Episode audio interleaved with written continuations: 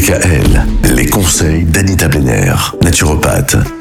Nous parlons des ulcères à l'estomac avec vous Anita cette semaine et aujourd'hui vous nous expliquez l'importance de barrer la route à ce qui s'appelle l'hélicobacter pylori. Qu'est-ce que c'est que ça? Alors on a longtemps attribué la cause des ulcères uniquement au stress. On disait à une personne, même le médecin, vous êtes stressé. Mais la bactérie Helicobacter pylori que l'on retrouve chez la plupart des personnes atteintes d'ulcères de l'estomac se développe surtout lorsque nos défenses immunitaires sont affaiblies. Donc curieusement, alors qu'environ 30% des Français sont porteurs de la bactérie, moins d'un tiers d'entre eux finalement se plaignent d'un ulcère. Donc le paradoxe est trompeur car si le stress en est l'un des facteurs capables de réveiller Helicobacter pylori, une consommation excessive d'alcool et de tabac l'est plus sûrement. Et ceux qui les consomment à l'excès sont justement les mêmes qui tentent de calmer leurs angoisses de cette façon. Et c'est dans ce contexte qu'elle parvient à perturber la couche protectrice de mucus et la muqueuse de l'estomac est ainsi exposée au contact de l'acide, ce qui peut déclencher la formation d'un ulcère.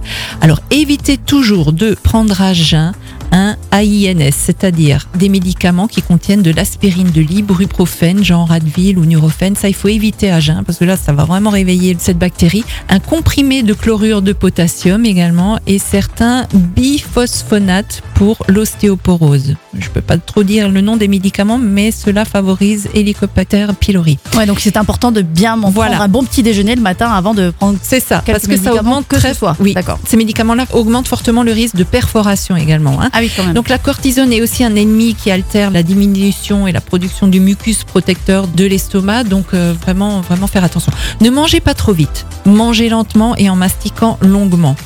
Manger dans l'agitation, ben, l'estomac est directement soumis aux influences du système nerveux central qui régule son travail. Donc laissez-le au calme, votre estomac. Et évitez de boire pendant les repas. Buvez bien sûr, mais plutôt après ou avant. Et laissez le stress du travail ou familial surtout ne pas vous envahir, parce que c'est vrai que c'est quand même euh, sur des terrains très, très stressants. Et fumer, la cigarette, le tabac est extrêmement acidifiant. Donc tout ça, Défavorise. voilà, n'aide, Défavorise. euh, notamment en cas d'ulcère. Voilà, Bon alors justement quand on a un ulcère, comment est-ce qu'on s'alimente? On voit ça demain. Ah oui. Bon bah alors on se dit à demain. À demain. Retrouvez l'ensemble des conseils de DKL sur notre site internet et l'ensemble des plateformes de podcast.